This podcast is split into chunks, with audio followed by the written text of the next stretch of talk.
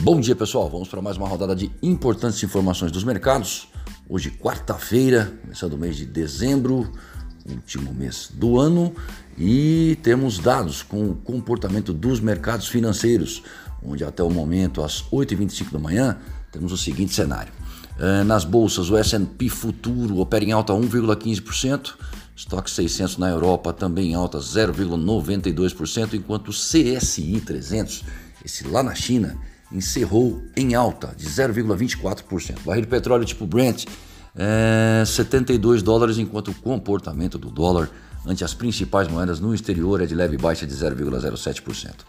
Lá na zona do euro, na Alemanha, as vendas no varejo recuaram 0,3% em outubro contra setembro e o PMI de, manufatura do país caiu para 57,4 pontos em novembro, de 57,8 em outubro. Para a eurozona, o PMI industrial teve ligeira alta em novembro para 58,4 de 58,3 em outubro. De todo modo, as cadeias de suprimento continuam preocupando e gerando temores em relação aos próximos meses. Nos Estados Unidos é dia de relatório da ADP sobre a criação de empregos no setor privado em novembro, às 10h15 da manhã. Dados de atividade industrial saindo entre 11h45 e meio-dia, mesmo horário que o Powell, presidente do Fed, volta a aparecer, bem como a Janet Yellen, secretária do Tesouro.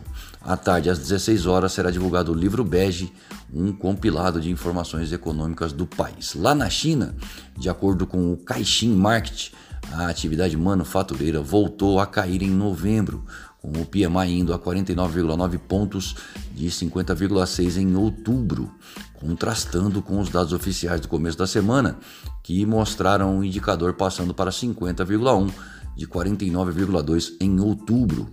A marca de 50 separa crescimento de contração. Aqui no Brasil, a CCJ aprovou a PEC dos precatórios com alterações e o plenário do Senado deve votá-la hoje, após a sabatina do André, André Mendonça, indicado há meses atrás para uma vaga ao STF. Caso atrase, a votação da PEC pode ficar para amanhã.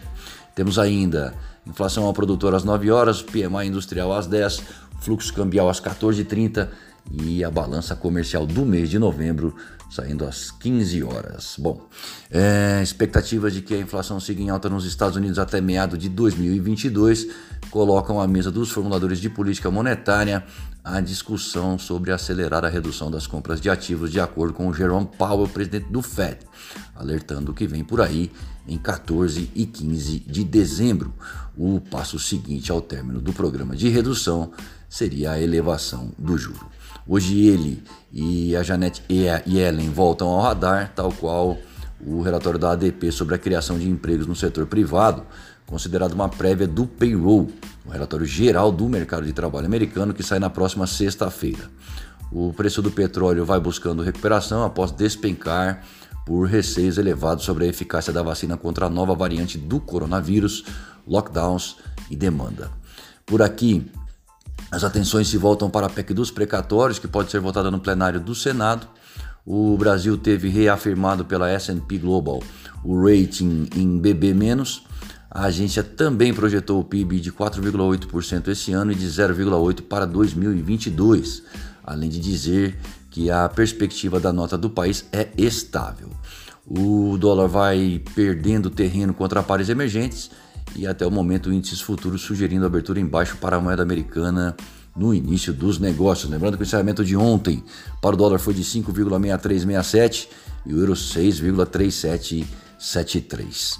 Para mais informações e consultas, ligue para nós, 011 911 7711 ou acesse o nosso site amplassessoria.com.br e confira os nossos serviços. Muito obrigado e um excelente dia a todos.